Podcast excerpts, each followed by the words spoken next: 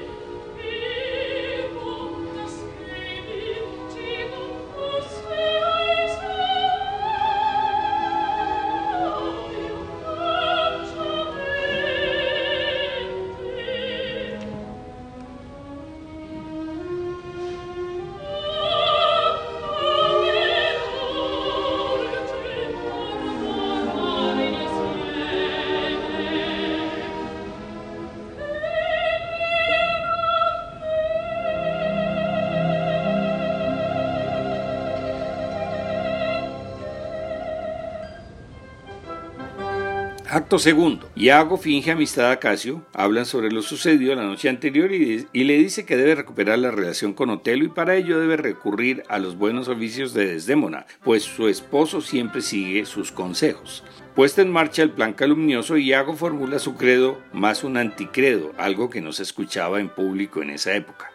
Llega Otelo y le parece ver de lejos a Desdémona charlando con Casio en el jardín. Otelo le pregunta a Iago si es Casio el que estaba allá y Iago le asegura que no puede ser él, pues ese individuo se fue de un modo extraño al ver a Otelo, logrando que el moro comience a inquietarse. Desdémona llega seguida de Emilia, su dama de compañía, después de recibir flores de unos marineros. Saluda a su esposo y le transmite la petición de perdón que Casio acaba de hacerle. Otelo siente un primer ataque de celos, pero dice que le duele la cabeza. Desdémona trata de aliviárselo con un pañuelo que Otelo tira al suelo despectivamente. Emilia recoge el pañuelo, pero Iago se lo quita. Sabe que es un regalo que Otelo le hizo a su esposa. Cuando se van las dos mujeres, Yago insiste en sus insinuaciones y Otelo furioso le dice que ya ha conseguido robarle la felicidad y que más vale que presente pruebas de lo que insinúa. Yago entonces le cuenta lo que escuchó una noche que dormía junto a Casio, al que oyó hablar de su amor por Desdémona en sueños y que puede darle pruebas reales, recordándole que Otelo le regaló un pañuelo especial que dice haber visto en poder de Casio.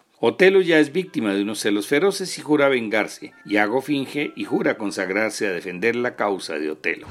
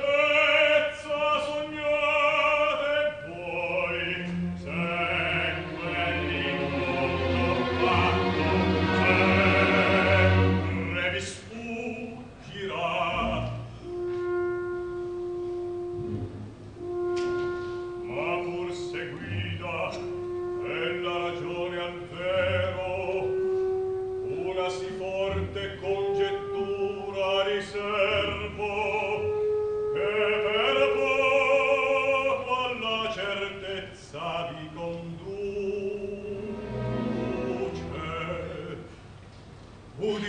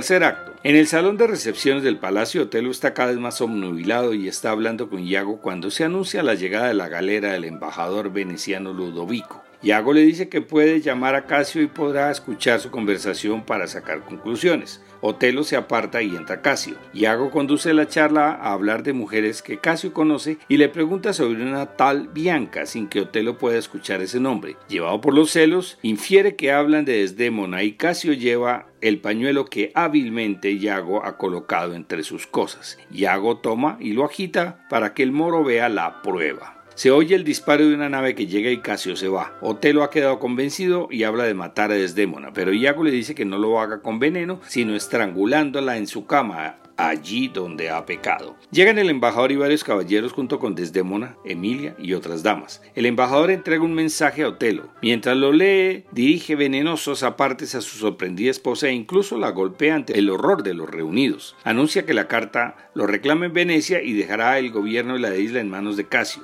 En un acceso de furia toma a Desdémona y la tira al suelo. Roderigo lamenta que Desdémona se marche de Chipre, pero Iago lo convence que debe eliminar a Casio y así no se podrá ir Otelo de la isla con ella. Otelo los despide bruscamente y se queda solo, pero los celos lo provoca un ataque de epilepsia que lo deja inconsciente. Iago lo mira con desprecio y se va.